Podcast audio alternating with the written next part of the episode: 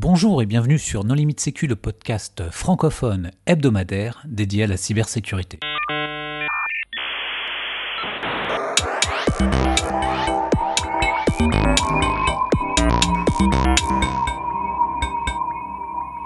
Alors aujourd'hui, nous allons parler d'analyse statique et de SEMGREP avec Claudio Merloni. Bonjour Claudio. Bonjour, bonjour tout le monde. Pour discuter avec lui, les contributeurs Non Limite Sécu sont Hervé Schauer. Bonjour. Nicolas Riff. Bonjour. Et Sébastien Georgia. Bonjour. Alors Claudio, en préambule, est-ce que tu voudrais bien te présenter? Bien sûr. Je vais essayer de faire la version courte. J'ai commencé à travailler dans la sécurité informatique à peu près il y a 20 ans. J'ai commencé au tout début en Italie comme consultant dans le monde du test d'intrusion, principalement forensique, euh, des choses comme ça. C'était un peu une époque où personne faisait pas trop ce type de service. Euh, et après, je suis arrivé en France en 2008 et le hasard a fait que j'ai commencé à travailler dans des sociétés qui s'occupent d'analyse statique. Tu peux expliquer ce qu'est l'analyse statique pour nos auditeurs? Parce que c'est pas forcément évident pour tout le monde. C'est quand même des concepts assez avancés, assez mathématiques. Absolument. Je vais essayer de faire une version très très simple. En réalité, les concepts sont assez simples. Euh, analyse statique signifie, quand on parle de logiciel, signifie essayer de déceler des propriétés d'un logiciel de façon statique, c'est-à-dire sans l'exécuter. Donc typiquement, ce qu'on essaie de faire avec de l'analyse statique de code source, on prend le code source, on le fait passer dans une moulinette et on s'attend que cette moulinette produise des résultats. Quand on fait de l'analyse statique euh, viser à identifier des propriétés qui sont plutôt relatives au domaine de la sécurité, par exemple identifier des failles, bah, l'outil, euh, il va simplement faire tourner sa moulinette et bah, typiquement générer une liste de vulnérabilités qui ont été identifiées dans le code source. Mais il y a plein de manières de faire ça, non? Moi qui ai un peu travaillé dans le sujet, il y a le model checking, il y a, il y a des théories un peu plus compliquées derrière. Très bonne question. Effectivement, comme d'habitude, exactement comme on peut parler d'analyse statique, mais aussi d'autres façons de lancer des tests, que ce soit pour de la sécurité, pour de la qualité ou, autre chose, on peut prendre le code source bah, et utiliser des techniques différentes euh, qui vont bah, de quelque chose de très simple. Par exemple, euh, les exemples que Nicolas, tu viens de faire, sont peut-être à l'extrême un peu plus euh, complexe du spectre. mais si on va vraiment au plus simple, quand on utilise grep quelque part, c'est un peu ce qu'on fait. On, a un outil qui va prendre du code source, du texte, et va essayer d'identifier des propriétés de ce, de ce bout de texte. Avec grep, évidemment, on va pas aller très loin, ça va être très complexe, parce que grep ne comprend pas bah, la syntaxe ou la sémantique du code source. C'est ce que les outils un peu plus avancés vont essayer de faire. Ils vont parser, excusez-moi si j'utilise des termes euh, en anglais, même si je ne devrais pas peut-être, quand on parse du code source, on va essayer d'identifier une structure dans le code pour derrière pouvoir faire des analyses un peu plus intéressantes. Et tu sais que parser, ça existe en français. Alors il faut quand même prendre le Larousse en trois volumes. Mais euh, faire l'analyse sémantique, lexicale ou grammaticale, c'est effectivement un, mot qui existe bien en français. Comme ça, nos auditeurs auront amélioré leur vocabulaire. Donc en fait, l'analyse de code source, euh, l'analyse de code statique, c'est prendre le code et créer euh, un modèle qui permet de savoir où sont les méthodes, les classes, les variables, les données qu'on passe au programme et essayer de comprendre dans tout ça euh, s'il y a une vulnérabilité depuis une base ou c'est, euh, comme tu l'évoquais, un peu comme grep, de chercher la mauvaise utilisation d'une fonction ou d'une méthode. Et peut-être tu peux expliquer l'analyse dynamique. Je veux dire, en expliquant l'analyse dynamique, les gens vont tout de suite bien comprendre ce que c'est l'analyse euh, statique. Par exemple, si on parle de injection SQL, donc une vulnérabilité où l'application euh, ne valide pas correctement avant d'exécuter des, queries SQL euh, les données qui sont utilisées par cette query, bah, ce qu'on ferait soit euh, euh, quelqu'un qui, réalise un test d'intrusion, soit quelqu'un qui utilise, comme Hervé le disait, un outil qui réalise une analyse dynamique. Euh, ce type de test va cibler une application qui est en train de tourner quelque part. Ça peut être un site web, ça peut être euh, une application qui est exécutée localement ou sur un système de, de recettes, par exemple. Le test dynamique va simuler, si on simplifie, une attaque. On va essayer d'identifier bah, quels sont les points d'entrée de l'application, donc tous les, les endroits où un utilisateur pourrait envoyer des données, et va essayer de comprendre sur la base de la réponse qui va être obtenue depuis l'application, bah, si on a réussi à faire euh, comporter l'application d'une façon un peu étrange, typiquement si on a pu exploiter une vulnérabilité. C'est un peu complexe parce que de l'extérieur, on appelle ça aussi un test euh, boîte noire, euh, bah, on n'a aucune connaissance, on n'a aucune visibilité sur qu'est-ce que l'application est en train de faire. Donc typiquement, bah, on sait au départ même pas quels sont ces points d'entrée. Donc il faut aller les identifier. Et après, on ne sait pas quels sont bah, tous les différents chemins que les données peuvent prendre dans l'application, dans toutes les façons dont l'application pourrait traiter ces données. Quand on fait de l'analyse statique, on, on effectue un test en boîte blanche, c'est-à-dire qu'on a une visibilité absolument complète sur tout ce que l'application pourrait faire. En revanche, bah, l'application n'est pas en train de tourner. On ne va pas savoir, euh, en fonction du type de données, qu'est-ce que l'application va effectivement faire. Il faut comprendre bah, les différents cheminements, par exemple, que le code va faire prendre données euh, pour voir, par exemple, bah, quels sont tous les contrôleurs, donc tous les endroits, par exemple, qui vont répondre à des requêtes des utilisateurs, euh, bah, quelles sont toutes les librairies que le code source va utiliser, euh, voir euh, bah, s'il y a des conditions d'erreur qui vont faire que bah, des données mal formées ou inattendues bah, vont faire que le chemin d'exécution va s'interrompre. Et par l'analyse statique, c'est beaucoup plus complexe parce qu'on ne peut pas observer l'application. Il faut comprendre ce que l'application va faire. Donc c'est ça qui rend vraiment très complexe. Euh, il y a un autre élément euh, qui peut paraître un peu anodin. Quand on fait un test dynamique, Quelque part, on s'infiche du langage qui a été utilisé pour développer l'application. On envoie des requêtes, on va en réponse. Si on veut analyser du code source qui a été écrit en Java, en Ruby, en Rust, Elixir, on a des centaines de langages. Et bah pour chaque application, pour chaque langage, bah, il faut un outil qui sache traiter ce langage, qui comprenne la sémantique euh, et tout ça. Donc en fait, l'analyse statique, c'est un rapport avec la théorie des graphes, euh, ces choses-là, ou pas du tout? Certaines techniques vont essayer d'aller très loin, vont essayer de faire un test, ce qu'on appelle euh, en anglais sound. Ils essaient de prouver l'absence de vulnérabilité, par exemple, si on parle de vulnérabilité de sécurité. Il s'agit d'une analyse extrêmement complexe, extrêmement onéreuse, parce que le problème, simplement, euh, est très très complexe. Il est, impossible, dans le cas général, de prouver l'absence d'une vulnérabilité, par exemple. Je ne vais pas vous faire euh, un résumé de théorie de l'information. Oui, ça a été prouvé mathématiquement impossible de garantir l'absence de bug. C'est pas une limitation technique, c'est une preuve mathématique. Exactement. Donc certains outils, bah, ils vont réduire leur périmètre d'action pour dire bah, je vais pas tout faire. Je vais me focaliser peut-être sur une typologie de vulnérabilité dans un contexte très spécifique. Et alors là, ils arrivent effectivement à prouver dans ce contexte très spécifique, c'est ce qu'on utilise par exemple euh, sur des systèmes euh, critiques euh, embarqués dans des avions, des systèmes de navigation, pour prouver que certaines catégories de vulnérabilité ou, de, problèmes de qualité aussi, de bugs, sont absents. il est impossible de faire quelque chose d'aussi poussé sur la totalité, par exemple, des vulnérabilités qu'on connaît sur tous les langages. donc, ce qu'on fait typiquement, ce que la plupart des outils vont faire, on utilise les, les outils qu'on retrouve dans le commerce, si on veut, mais même des outils open source, euh, vont faire une analyse qui est simplifiée. Euh, effectivement, comme, euh, disait Sébastien, la théorie des graphes rentre là-dedans, mais si je fais simple, une des techniques, des techniques ou des typologies d'analyse qu'on va adopter, c'est ce qu'on appelle data flow analysis. Donc, on essaie d'identifier des flux de données qui vont d'un endroit à un autre. Donc, on essaie d'identifier dans le code source bah, quels pourraient être des points d'entrée de données, par exemple, qui pourraient être euh, euh, modifiés par un agresseur ou contrôlés par un agresseur. Les programmes qui vont effectuer l'analyse vont essayer d'identifier les cheminements que ces données vont prendre le code source jusqu'à arriver à d'autres endroits qu'on sait être euh, critiques, entre guillemets. Par exemple, on parlait d'injection SQL. Bah, si certaines données sont contrôlées par un agresseur Ils vont être assignés à des variables, etc., passer à des fonctions.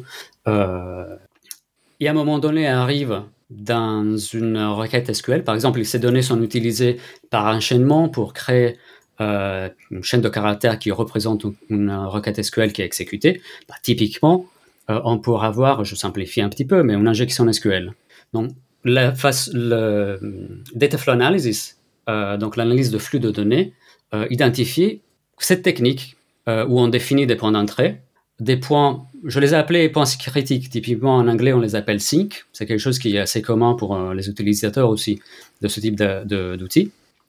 Euh, et bah, l'outil va essayer d'identifier tous ces cheminements qui pourraient être utilisés. Donc, typiquement, on a des, des branches euh, euh if, on a des loops, euh, plein de choses, des appels à fonction.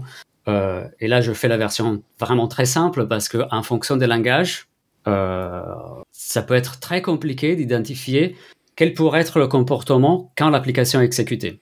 Donc, c'est là où les outils vont prendre des raccourcis quelque part euh, et rester plutôt du côté un peu plus sûr et dire bah, on a identifié 10 vulnérabilités potentielles, mais ils vont pas dire ceci, c'est les 10 vulnérabilités et les seules 10 vulnérabilités. Et techniquement, ils vont même pas dire oui, c'est des vulnérabilités. Il faut que quelqu'un revoie les résultats.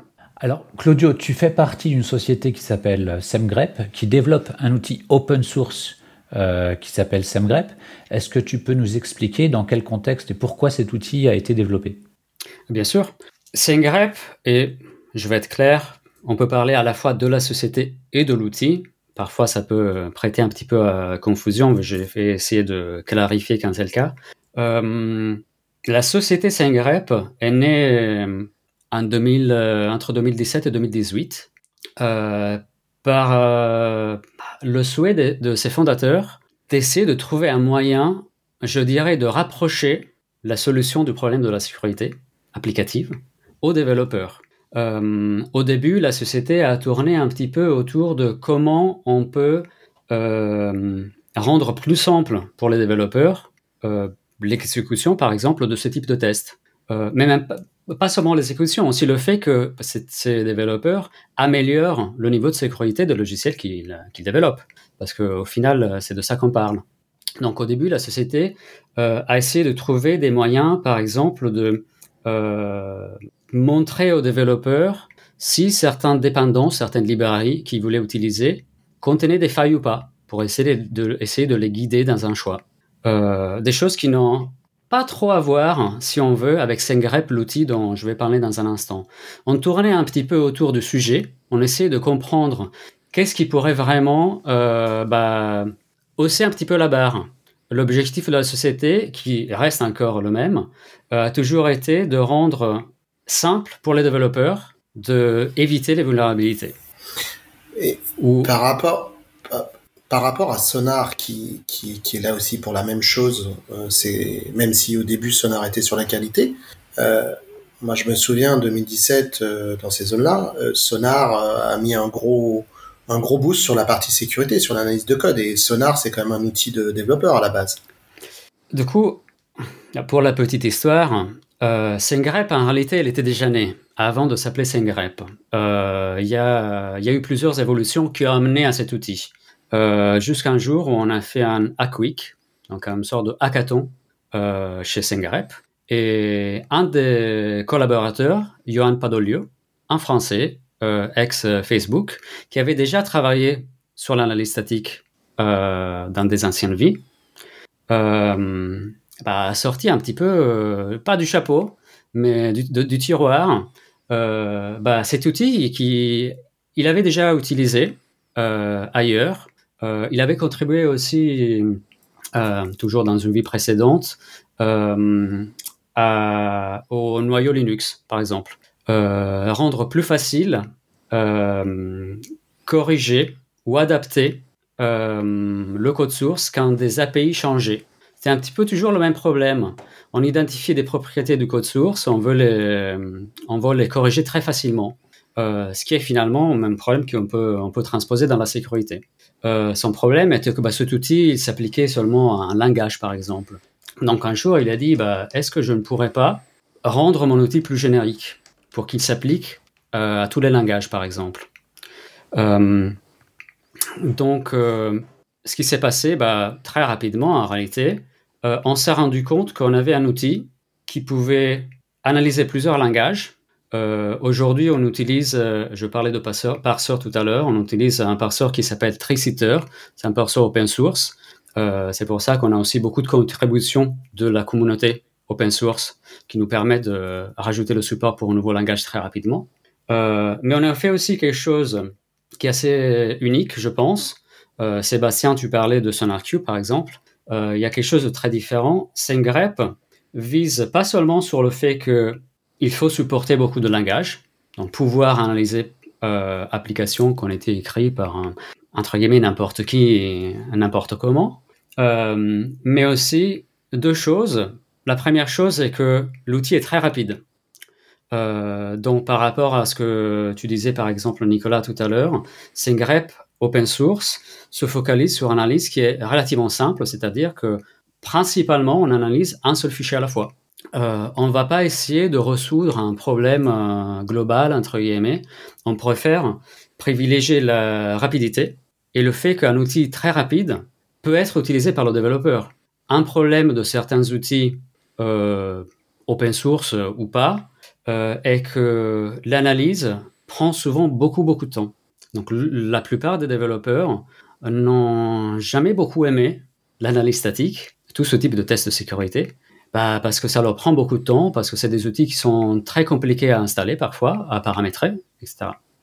Donc troisième atout de SendGrep est aussi le fait qu'il est très facile de rajouter ce que nous on appelle des règles donc, pour personnaliser l'analyse à son propre environnement. Euh, euh, je ne vois pas SendGrep seulement comme un outil qui permet d'identifier des failles de sécurité.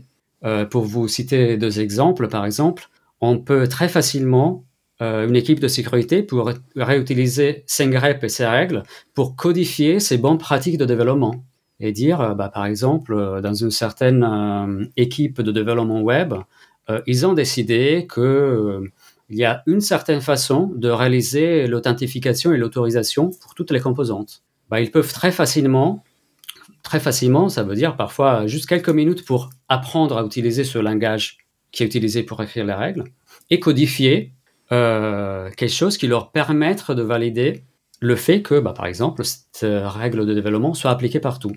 Donc quelque chose d'un peu différent. C'est on, on va un peu plus loin de juste dire on a identifié toutes les failles possibles on donne aussi aux développeurs la possibilité d'éradiquer certaines failles euh, par le biais de leurs bonnes pratiques de développement.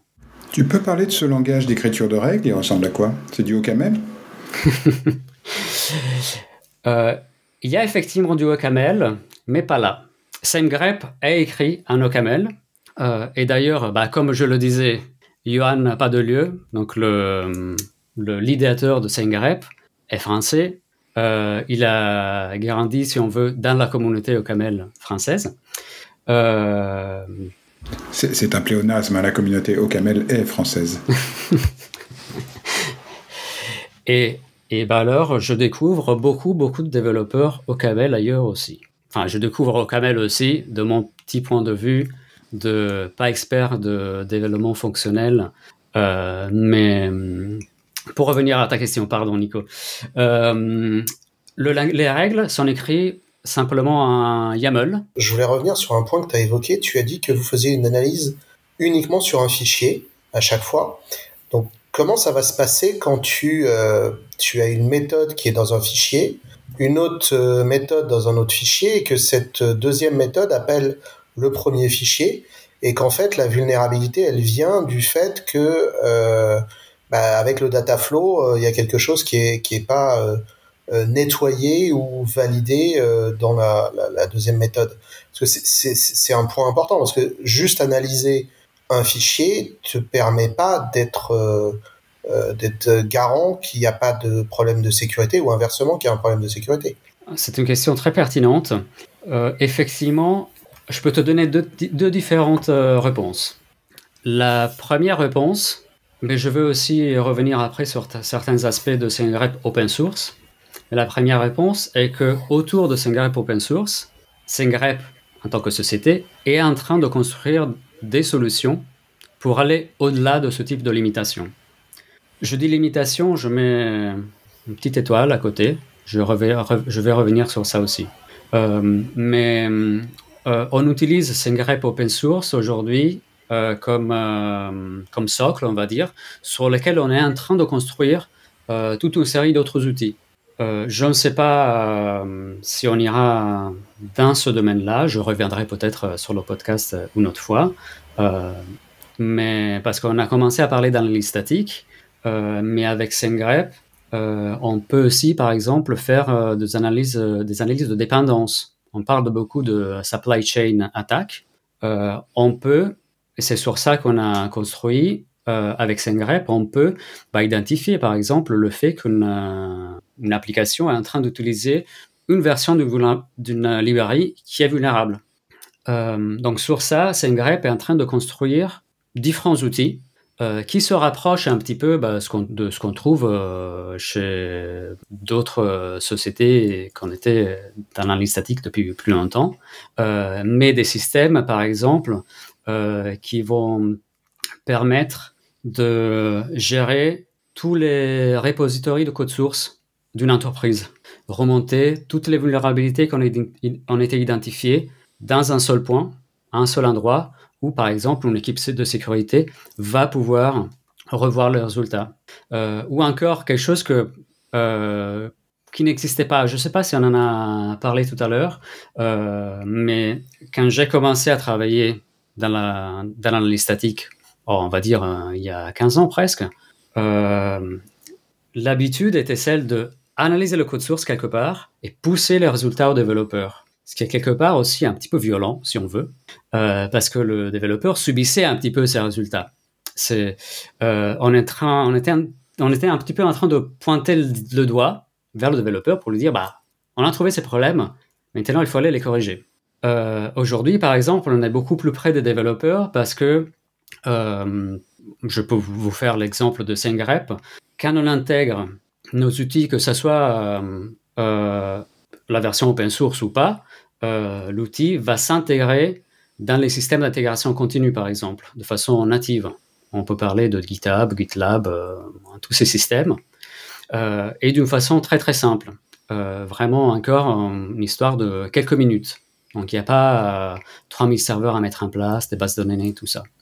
De notre côté, on va par exemple récupérer l'information euh, relative au fait qu'une analyse a tourné. Si de nouvelles failles ont été identifiées, on va, on va pouvoir pardon, créer des commentaires, par exemple, dans des pull requests ou merge requests. Donc là où le développeur euh, est en train de faire revoir son code avant, avant de le... Euh, je vais dire... De de le comité. Oui. J'aurais dit... J'étais en train de dire merger. Moi, j'avais fait un peu d'analyse statique il y a longtemps, mais à l'époque où il y avait des outils qui n'existent plus aujourd'hui. Et ça posait pas mal de problèmes de faux positifs, faux négatifs, mais surtout, il fallait annoter son code. Il y avait des constructions natives du langage qui n'étaient pas supportées. Par exemple, il y en a qui nécessitaient de faire des boucles while parce qu'ils supportaient pas l'effort, euh, etc. Euh, est-ce que l'état de l'art s'est un peu amélioré euh, On en est où aujourd'hui?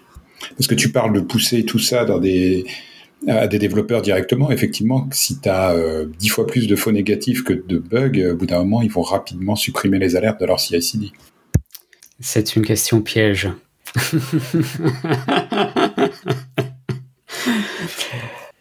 ça, fait 20 ans qu'on me parle d'analyse statique, donc euh, j'espère quand même que ça s'est un minimum amélioré en 20 ans. Surtout que les langages sont devenus un peu plus rationnels aujourd'hui. À l'époque où tu avais des long jumps et des stage jumps, euh, des go-to euh, dans les langages, effectivement, je peux comprendre que les analyseurs avaient un peu de mal. Mais aujourd'hui, ils sont quand même beaucoup plus réguliers et beaucoup plus. Euh, enfin, il y a des spécifications qui correspondent au langage. Oui, alors ça, je vais. Nicolas, je suis pas d'accord avec toi parce que pour, pour utiliser à peu près tous les langages VATER où je suis actuellement, je, je, pense que les, les outils sont bien bien embêtés euh, de par les langages. Quand tu as du Kotlin d'un côté, du C de l'autre, multiplié avec euh, du C Sharp, euh, et puis tu rajoutes du TypeScript, et puis peut-être du Go ou du Scala ou du Rust, tous ces langages, c'est quand même hyper complexe de, d'analyser. Alors ça, ça c'est mes vieilles. mais moi, j'avais été au cours de compilation à l'école. J'avais écrit un, un compilateur. c'est très compliqué à analyser un, un code source. Et aujourd'hui, quand tu vois les raccourcis que prend, tu prends du Kotlin, euh, le Kotlin, à mon sens, aujourd'hui, c'est le langage qui est le plus, le, moins bien supporté par les analyseurs de code source. Mais je ne serais pas d'accord avec toi, parce que moi aussi, j'ai fait des grammaires LL0 et LR0. Flex et hack.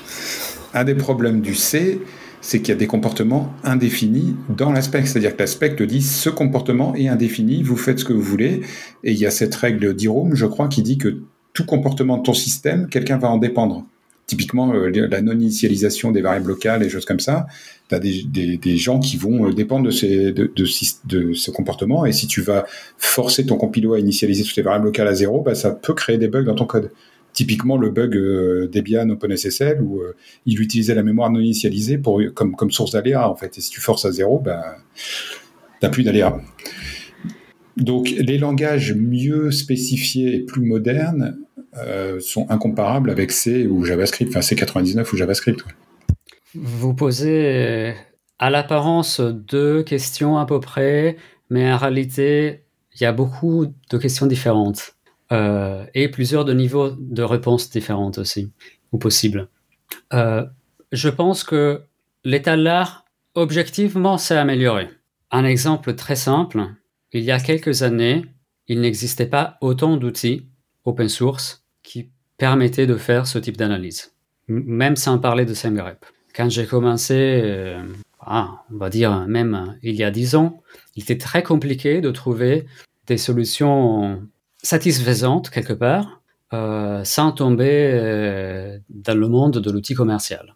Euh, ce qui en faisait un petit peu la force. Quand on, allait, j'ai eu ma petite part hein, de avant-vente à un moment donné. Quand on allait voir bah, des grandes entreprises, que ce soit de la banque, de l'assurance, de la défense, mais tous ces gros clients, bah, leur problème était toujours le même. Il n'y avait pas un outil, que ce soit pas un outil commercial, qui pouvait répondre à leurs besoins parce que bah, ces outils n'étaient pas capables d'analyser assez de langage, par exemple. Euh, ou assez bien. Aujourd'hui, on a quand même une certaine panoplie d'outils, open source et pas open source, même dans le monde commercial, franchement, il n'y a pas deux ou trois noms seulement. Il y en a euh, au moins une bonne dizaine et quinzaine. Euh, certains plus spécialisés peut-être que les autres. mais du coup, je pense que globalement, c'est quelque chose qui est beaucoup plus commun. oui, mais en plus commun ça ne veut pas dire que ça marche mieux qu'avant.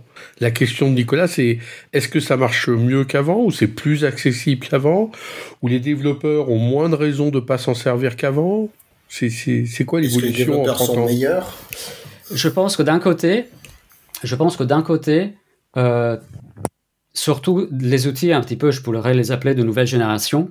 Je pourrais parler de SameGrep, bien il y en a d'autres, sont beaucoup plus accessibles pour les développeurs. Euh, euh, il s'installe comme euh, n'importe quel petit outil qu'un développeur euh, installe pour développer sur son ordinateur, que ce soit VI pour ceux qui utilisent VI et tout ça. on a aussi simplement une image Docker par exemple. Donc, et l'outil est très petit par exemple. On parle de, je pourrais me tromper, mais entre 100 et 200 mégas, mégaoctets. Euh, alors que certaines solutions qui existaient, les seules qui existaient il y a quelques temps, euh, bah, il fallait compter euh, 3 4 gigaoctets ou plus. Donc quelque chose qu'on ne pouvait pas se permettre euh, d'installer partout, qui était très difficile à distribuer.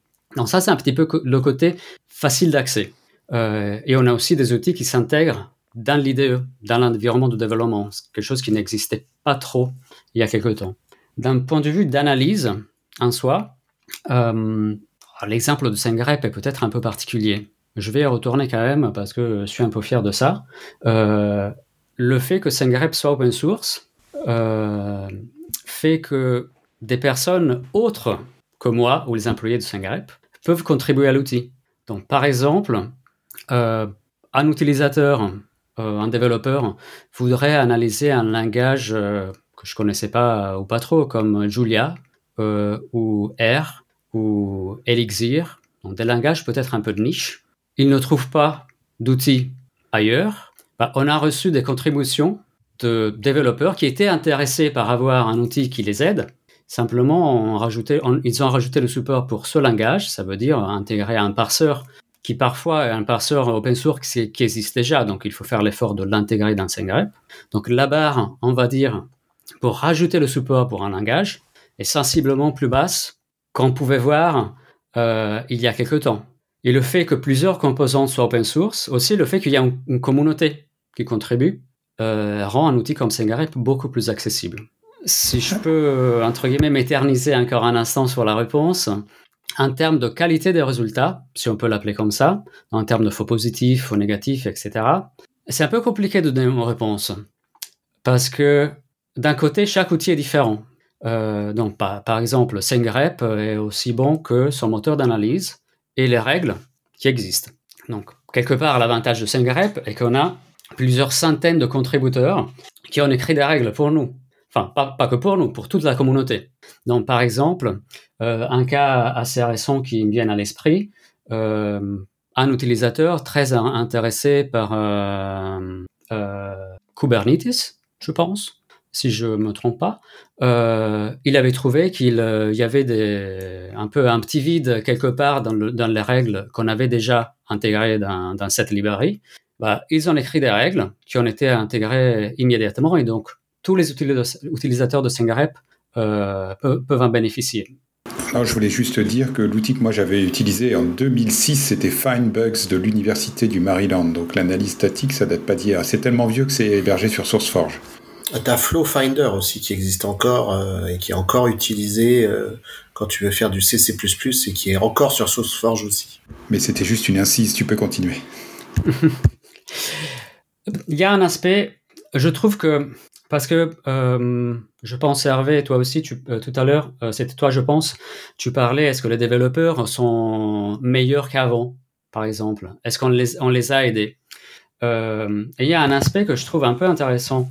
Au départ, dans l'aventure de SendGrep, avant de commencer bah, à, se retrouver dans un milieu où on est un petit peu face à face à des outils qui essaient de trouver des vulnérabilités, euh, on s'est beaucoup concentré, euh, et on est encore là-dessus, euh, mais je trouve qu'il y a un petit peu un manque de maturité bah, dans le monde du développement, pour le coup. on avait essayé de se concentrer sur aider les développeurs, comme j'avais dit peut-être tout à l'heure, à éradiquer des classes de vulnérabilité. Donc au lieu de dire, et c'est là où je vais me rejoindre ce que tu, ce que tu demandais tout à l'heure, Nico, par rapport à la qualité quelque part des résultats. Euh, il y a cette approche où au lieu d'essayer d'identifier toutes les failles possibles, euh, s'il est très facile de personnaliser l'analyse, donc dire à l'outil qu'est-ce qui est un peu plus pertinent dans mon environnement, il est parfois beaucoup plus facile de éviter une vulnérabilité parce qu'on valide qu'on a mis en place une protection, plutôt que faire l'inverse. Essayer d'identifier tous les endroits euh, où on pourrait avoir loupé, avoir loupé quelque chose, si on veut. Euh, donc, je fais un exemple euh, hyper basique, mais ça serait trop compliqué, je pense, de rentrer dans des détails. Si on dit qu'on a une application où tous les points d'entrée doivent être authentifiés, très souvent, cette information est très simple pour un développeur. Il s'agit par exemple de annoter une classe Java avec une certaine annotation, justement, qui, qui va imposer que pour euh, envoyer une requête euh, à ce endpoint, si on veut, à ce point d'entrée, euh, il faut passer un contrôle d'authentification ou avoir certains droits, par exemple. Il est très facile de vérifier qu'on a certaines annotations en place, alors qu'il est très compliqué de valider si on a quelque part, dans la logique de, l'application, fait tout ce qu'il faut faire pour vérifier des rôles, par exemple. Donc, il y a aussi cette différence d'approche euh, où je ne dis pas que SendGrep n'essaye pas d'identifier les vulnérabilités, parce qu'en réalité, toute la partie commerciale sur laquelle je ne me suis pas concentré beaucoup est très centrée autour de ça.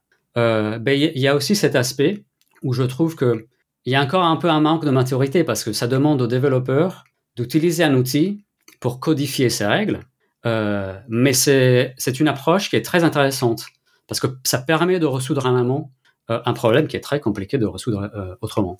Une question pour Sébastien, juste avant le, mot de la fin. Sébastien, il y a un proverbe qui dit Qui sème le vent récolte la tempête. Il y en a un autre qui dit Qui sème grèpe récolte des strings. Est-ce que c'est exact?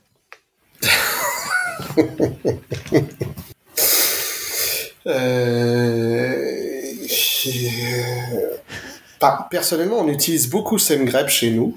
Euh, on l'utilise beaucoup parce qu'en fait, on a beaucoup de, on a énormément de code. Mais quand je dis énormément de code, euh, euh, je, compte plus le nombre de projets que j'analyse par par nuit avec SEMGREP. J'ai dépassé le millier de, projets Git. Et en fait, le retour que j'ai de la part de mes développeurs, de de tous mes développeurs, euh, fait que je sème pas autant de chaos que ça dans les équipes par le retour de SEMGREP. Mais euh, comme le dit Claudio, euh, effectivement, très très bien, c'est peut-être dû au fait aussi que j'ai réussi à demander à tous ces développeurs d'appliquer des best practices internes, donc des, patterns d'architecture, des patterns de développement, et d'utiliser SEMGREP non pas à aller chercher euh, le XSS au fin fond euh, euh, de je sais pas quel API, mais d'aller vérifier avec SEMGREP qu'ils avaient bien respecté les best practices. Ce qui fait que le retour que je donne à mes développeurs, il y a peu de faux positifs. C'est-à-dire que quand je leur montre qu'il y a un problème, il y a vraiment un problème. Par contre, je dis pas qu'il n'y a pas un problème de faux négatif. Et ça, le faux négatif, aujourd'hui, c'est très difficile à quantifier de toute façon. Donc, euh, je sème pas autant que ça le chaos euh, avec ce type d'outil parce que justement, euh, peut-être que je l'ai utilisé, euh, comme dit Claudio, euh, euh, avec la bonne approche et non pas en allant chercher tous les types de vulnérabilités possibles et inimaginables que je peux avoir dans un code. Sachant que j'ai l'avantage de, de, de, savoir ce que je fais de mes applications et, et, comment j'applique mes patterns en fait. Donc, euh, je ne sème pas tant de chaos que ça.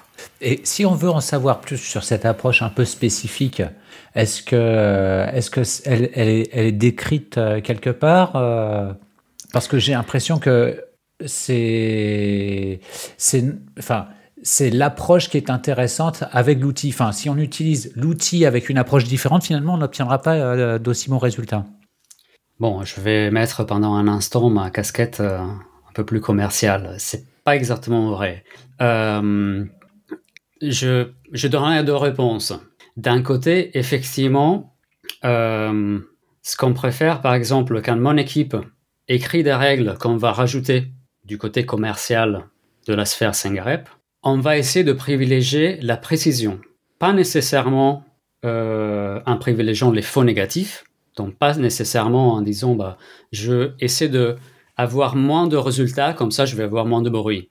C'est pas ça, mais on va se concentrer beaucoup sur vérifier si notre travail va rajouter euh, vraiment beaucoup de faux positifs. Donc, on va essayer d'avoir des règles qui sont très précises. On va passer beaucoup de temps à tester sur beaucoup de euh, repositories euh, les performances de ces règles. Euh, parce qu'un des problèmes, on, tourne un petit peu autour de ça avec euh, plusieurs questions. Une des raisons pour laquelle l'analyse statique n'a pas eu le succès qu'elle mérite peut-être est qu'il est très facile de générer beaucoup de bruit, d'avoir beaucoup de résultats qui ne sont pas intéressants. C'est ce dont parlait Nicolas tout à l'heure. Exactement. Donc ça dépend vraiment, c'est, ça dépend de l'éditeur, c'est dans les mains de l'éditeur du logiciel euh, d'avoir une approche de privilégier par exemple la précision. C'est pas dans les mains de, de l'équipe sécurité plutôt, parce que l'équipe sécurité va recevoir des résultats de X outils, et c'est à elle de prioriser justement le, le correctif. Enfin, nous, c'est ce qu'on fait, c'est-à-dire que euh, toutes les nuits, on fait tourner énormément de, de, pipelines sur énormément de projets.